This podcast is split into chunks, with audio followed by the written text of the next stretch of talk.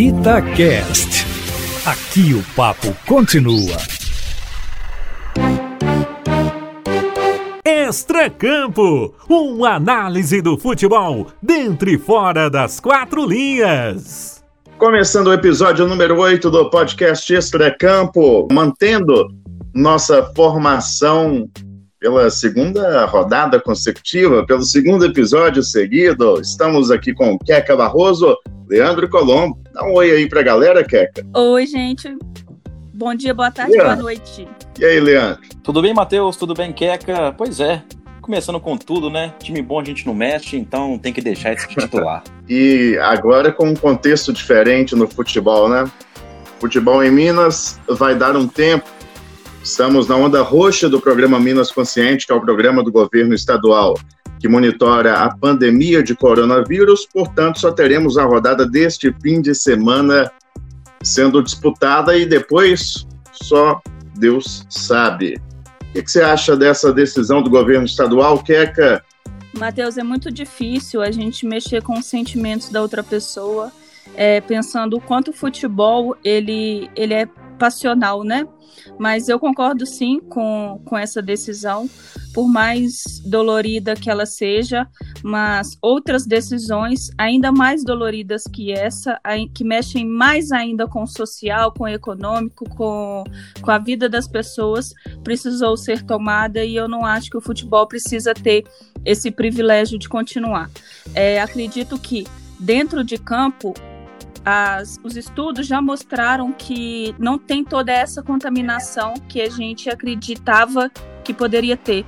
Mas eu acho que é, você colocar 30 pessoas em um ônibus, você é, mover um CT para treinamentos, isso gera sim aglomeração é, que vai além das quatro linhas e que coloca em risco outras pessoas que não têm as prerrogativas que um jogador de futebol e uma comissão técnica tem. E aí, Leandro, o que, que, você pensa sobre isso? É, acho que a Keka tem razão em boa parte do que ela falou, e é engraçada essa situação porque a gente vem aqui debater um tema, né, da bola especificamente, a gente estuda, estuda, consegue chegar a uma conclusão, né? E como é dual essa questão de parar em função do futebol, dar um exemplo, não parar porque cientificamente é comprovado que o futebol de primeiro nível ele não interfere diretamente nos números, né, no crescimento deles, mas eu vou ficar com a primeira alternativa, com essa questão do exemplo, e eu vejo uma paralisação um pouquinho diferente daquela primeira, né? Ali a gente não conhecia muito o vírus, o poder de uma pandemia que teria.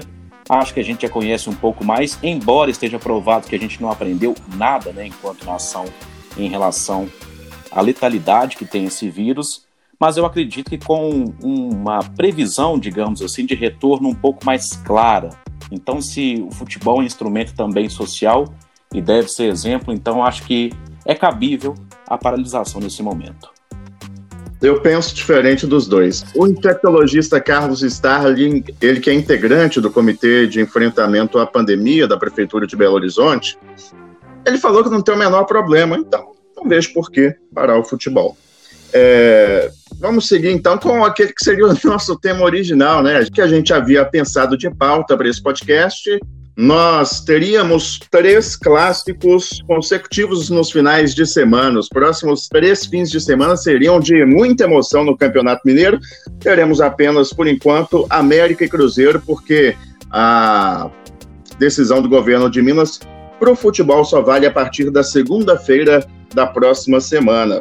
Mas o que, que dá para a gente esperar desse América e Cruzeiro, que eu acredito que seja, Leandro, confronto mais equilibrado desses clássicos todos, né? América e Cruzeiro, Atlético e América e Cruzeiro e Atlético. Isso, dá para a gente dizer que a disparidade entre os dois times é a menor, né? Tendo em vista o líder Atlético, né? Que mesmo jogando com a sua equipe alternativa, todo mundo sabe, tá aí disparado na liderança, né? Literalmente disparado com 100% de aproveitamento.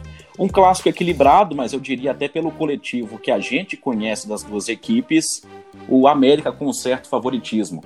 Porque a gente conhece mais o América. O Cruzeiro ainda a gente está tentando ver, se esforçando para ver, na verdade, porque a bem da verdade o Cruzeiro está devendo muito. Coletivamente, a gente escuta o que o Felipe Conceição pretende trazer, algumas análises, de ser um time mais propositivo, da posse de bola, mas não é o que a gente tem visto de fato. O América até ele começa a temporada não tão bem, né? Para mim terminou melhor 2020 do que começa 2021. Caiu um pouquinho o futebol do Coelho, mas eu acho que em termos de coletivo a gente sabe mais como joga a equipe do Lisca. Então, entre uma equipe já formada, mas que ainda não atua tão bem, e uma não formada que não atua tão bem, eu acho que o favoritismo aí, ele é, não diria muito não, mas ele é superior para o lado do América. Ô, Keca, tem um amigo meu, jornalista Leonardo Henrique, ele falou que está preocupado com esse início de temporada do América, não está gostando das atuações, não gostou é, do América no mercado de contratações. O que, que você está sentindo aí do Coelhão nesse início de temporada? Concordo com o Leandro e com o seu amigo. É, só complementando o que o Leandro falou primeiramente, é, eu acredito que esse clássico, além de tudo, vai ser feio. As duas equipes não já não vem mostrando um futebol vistoso e dentro de um clássico em que muitas vezes ganhar é mais importante que jogar o, o ganhar provavelmente vai prevalecer, porque as duas equipes precisam desse resultado e acho que não vai ter jogo bonito aí não. Quanto ao início da temporada do América, o que agarrou mesmo foi essa questão do mercado, de não ir ao mercado, de não ter trazido contratações, embora a diretoria tenha feito algo muito importante, que foi segurar a equipe da temporada passada. E só que agora é manutenção do, da qualidade, né? E não só da quantidade de jogadores da temporada passada que estão aí agora. Essa equipe precisa continuar correspondendo aos objetivos que o Lisca impõe e não dá para parar. Apesar do Mineiro ser o momento de errar, o América tem poucos motivos para errar dentro do Mineiro por já ser uma equipe pronta e justamente por não ir ao mercado, não tem muita coisa aí para ter que mexer em termos de adaptação da equipe. Ô Leandro, a gente falou aqui uma questão mais teórica, né? Mas partindo para dentro do campo, o que, que dá para a gente esperar desse jogo? Quem é que vai tomar a iniciativa? Eu acho até que esse é um dos elementos que vai fazer esse clássico interessante, porque a gente teve na temporada passada, se tratando de Série B, uma vitória para cada lado, né? O América ganhou a primeira com o mando do Cruzeiro, o Cruzeiro ganhou a segunda com o mando do América, até uma curiosidade legal. E o segundo ponto a se observar é justamente isso, porque o Felipe Conceição vem com o argumento né, de tentar ser o time propositivo e de controlar o jogo a partir da posse de bola. Como eu disse, não é o que a gente tem visto muito. A gente vê um Cruzeiro em relação à temporada passada com um pouquinho mais de protagonismo mas assim, encontrando muitas dificuldades para ser esse time protagonista. Do outro lado, um América que na maioria das vezes foi um pouquinho mais protagonista, né? Então, teoricamente, a gente tem um choque ali entre duas equipes que se é, se propõe a partir da posse de bola, do controle, tentar ser mais protagonista. Eu acho até que o América vai ter um pouquinho mais, justamente por esse fator coletivo. Eu acho que o Felipe Conceição com o Cruzeiro ele vai esperar um pouquinho, não vai se expor, até por uma questão de resultado que ele precisa buscar. Né? O empate é muito melhor do que uma derrota, mas claro, a circunstância no meio do jogo pode mudar, pode é, forçar o Cruzeiro a ser um pouquinho diferente, mas eu apostaria com o Cruzeiro um pouquinho mais cauteloso e o América não tão ofensivo assim. Acho que isso vai muito ao encontro do que a Queca falou e deu uma certa previsão aí de ser um clássico chato, um clássico amarrado. Ô, Kega, você já vê alguma característica aí que o Conceição quer colocar em prática? Você já vê essa característica em campo ou ainda está muito cedo, não deu para perceber? O Conceição tem tido um pouco de problema com as contratações que ele mesmo pediu para vir ao Cruzeiro. E, e isso tem bagunçado literalmente o meio de campo da equipe. Acho que o, Obviamente, o meio de campo é o coração de qualquer time. E o coração do Cruzeiro tá ali meio palpitando, meio bagunçado. Eu acho que a entrada do Marcelo Moreno melhorou um pouco no sentido de ser ao menos uma, um, um ponto de referência para todo mundo ali. Porque o Pote que jogava meio se achando a referência, o Sobis era a referência e, e ficava os outros ali tentando um espaço enfim, virou uma bagunça. Com o Moreno centralizado, eu acho que o Ayrton olha mais para ele para fazer uma jogada. O Felipe Augusto consegue olhar para cima e ver alguém. Não necessariamente que eles vão tocar para o Marcelo Moreno, mas parece que o time consegue levantar a cabeça e ver algo além de chutão, além de uma camisa da mesma cor, que eu acho que o Cruzeiro está muito nesse desespero de tirar a bola do pé. E depois desse clássico, nós teríamos no dia 28 Atlético e América. Como é que a gente poderia prever o que, que a gente teria em campo, hein, ah, Leandro? Eu acho que aí já com um retorno, vamos dizer, né, um pouco mais é, atrasado, eu acho que a tendência é que as equipes fiquem treinando, né, aperfeiçoando cada vez mais. Cuca chegou horas antes da gravação desse nosso podcast, então eu acho que há boas chances dele colocar até o time titular contra o Coimbra, não descartaria completamente. É, e aí não é, que, não é uma questão bem de necessidade, mas de dar amostragem. O Nacho está regularizado, ainda precisa jogar. É, a gente precisa ver o Hulk junto com o Keno para ver qual lado que vai ser mais protagonista. Então apostaria no Atlético até que nessa, entre aspas, despedida do campeonato fosse com um time bem forte para cima do Coimbra, para ser sincero. E aí, é, contra o América não mudaria até muita coisa. Acho que vai com a força total, até porque são os dois testes mais difíceis que ele tem no campeonato, né? Eu acho que teste difícil você tem que colocar o que você tem de melhor. E aí, em termos práticos, né, colocando aquilo que tem em campo, já dá pra gente dizer, né? Eu acho que o favoritismo vamos dizer, da rivalidade mais pesada entre Atlético e Cruzeiro, ela é muito diferente neste momento. O Atlético é muito favorito, é franco favorito, e para ser bem honesto, não muda muita coisa em relação ao América, não. Favoritismo não entra em campo, mas o time melhor entra. E esse time, tanto reserva quanto titular, é o Atlético. O Keca, o Cuca vai ter um período grande aí, né, para preparar o time para esse jogo contra o América. Dá para esperar o que desse Atlético do Cuca, quer?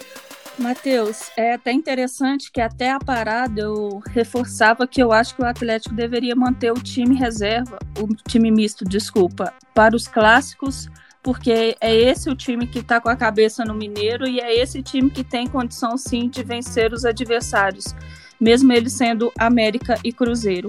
Mas diante de uma parada e pensando que as próximas partidas podem ser muito coladas com o início da Libertadores, eu acho sim, agora concordo mais com o Leandro na situação de usar um pouco mais os titulares. Mas Hashtag eu... eu já sabia, eu já sabia que você concordaria comigo. Demorou, mas aconteceu. Mas eu ressalto e a gente precisa botar muito o pé no chão de que o campeonato mineiro como um todo é um teste apenas de condicionamento físico e adaptação de equipe para o Atlético. Em nenhum momento ele vai ser um teste de capacidade, um teste tático, um teste técnico no sentido de eu estou com adversários e eu ganhando deles, eu estou pronto para alguma coisa. Leandro, vou fazer para você a pergunta que eu fiz para os comentaristas da Itatiaia, numa reportagem que está até no site da rádio. O que, que dá para esperar esse Atlético com Cuca agora no comando em campo, em termos de estilo, de filosofia e também já diante do América, né? Porque vai ter um tempo bom Isso. de trabalho. Bom, a gente costuma, até para facilitar na explicação, né, na didática, é, traduzir algumas expressões. Dá para dizer de primeira mão aqui que o Atlético ele vai ser um time ofensivo. Né? O Cuca tem a característica ali de ser um bom organizador de equipes, mas é um treinador muito vertical. O que vai mudar, primeiramente, que a, talvez seja a característica mais clara que a gente vai sentar em frente à televisão e ver, olha só, um Atlético tem isso de diferente em relação ao São Paulo. São menos toques na bola e mais lançamentos em relação ao time que tinha o argentino. Né? O Atlético jogava com setores muito integrados ali, tentando fazer passes, associações, e o Cuca, durante sua carreira, é claro que ele teve variações, e aí aproveitando o gancho, até acho que seja um pouquinho injusta a questão do Cuca Boy reduzir o novo treinador do Atlético a isso, mas em toda a sua carreira ele manteve uma certa uma certa linha aí de jogo que é ser bem vertical, mas para isso menos toques na bola. A gente não vai ver tanto bola no pé, tic-tac, ou aquela posse exagerada que o São Paulo até teve em alguns momentos do campeonato e nada surtiu efeito. Não quero dizer que não vai surtir efeito, mas a gente vai ver nesse sentido um estilo bem diferente. Resumidamente, são poucos passos para chegar até o gol do adversário. Mas eu acho aí que há uma característica fundamental de diferença que não dá para passar batido é em relação às peças, né?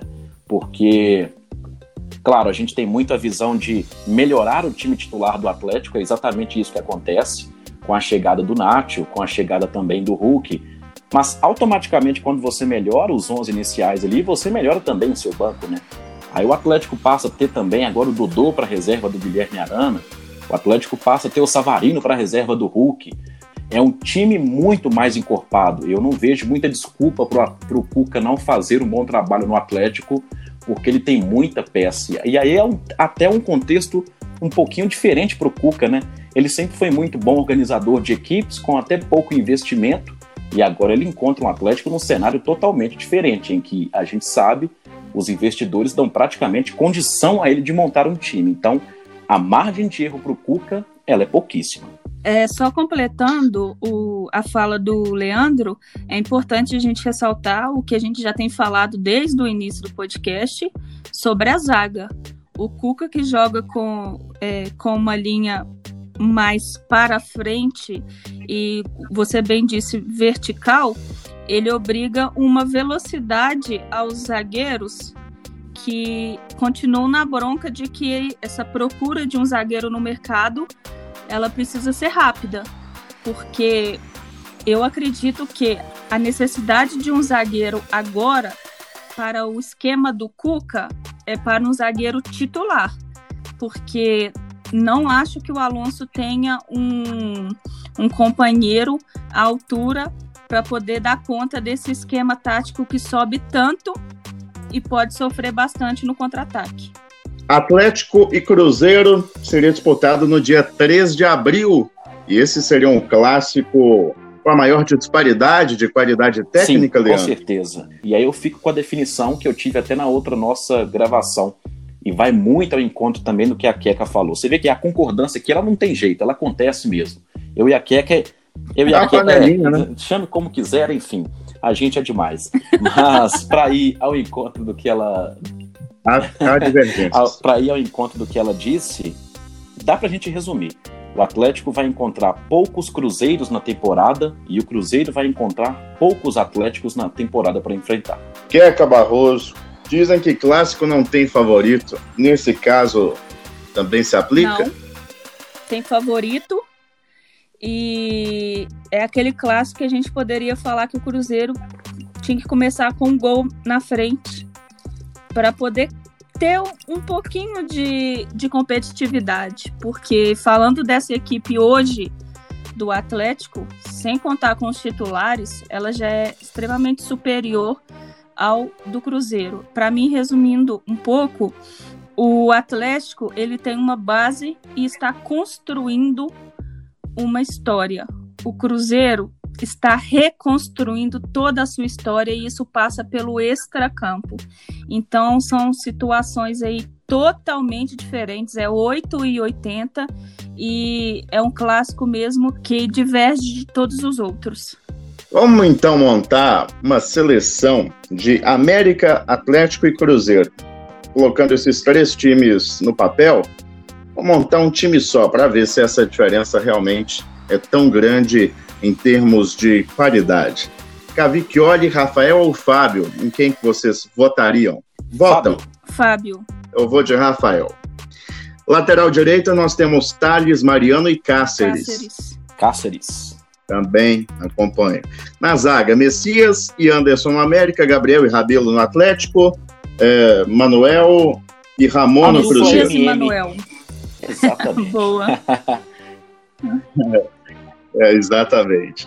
Na lateral esquerda, João Paulo, Dodô e Alan Ruschel. Dodô. Dodô, depois João Paulo, Dodô. depois o quarto reserva do Cruzeiro, depois o Alan Ruschel. Quanto ódio, hein? Nossa, para volância, como dizem. Nós temos Flávio, temos Juninho é, e Adriano. Juninho. Juninho. Unanimidade, né? Para o meio campo, ali já na armação. Alei Ademir do América, Zaratio, Caleb, Dylan do Atlético, Matheus Barbosa, Marcinho do Cruzeiro. Escolhe, escolham dois aí. Fazer um 4-3-3 com dois Zaratio armadores. e também do nosso Ademir. Acompanho. Acompanha. No ataque, do América, Leandro Carvalho e Rodolfo. Atlético temos Tardelli, Marrone e Hulk. No Cruzeiro, Felipe Augusto, Ayrton e Moreno. É, Só Já Galo, que você né? quer encerrar Eu o podcast que- rápido, eu acho que a gente pode ir do trio do Galo, né? Não tem nem o que falar, na verdade. é, é o trio atleticano aí. Exatamente. Exatamente. Nosso time ficou Fábio, Cáceres, Messias, Manuel, Dodô, Juninho, Zaratio e Ademir, Tardelli, Marrone e Hulk. Dá pra brigar pelo título do Campeonato Brasileiro esse time, essa É seleção literalmente o mineira? melhor de três, né? Então tem que dar. É, Acaba que a gente vê três jogadores do América, cinco do Atlético e três do Cruzeiro. Claro que a gente levando em conta esse time misto do Atlético, com mais reservas do que titulares. Porque é o que tem jogado até aqui no Vamos lá. Campeonato Bora. Mineiro. Vambora? Então a gente se encontra na próxima terça-feira, a partir das 9 horas, aqui nas plataformas Valeu. da Itatiaia. Valeu!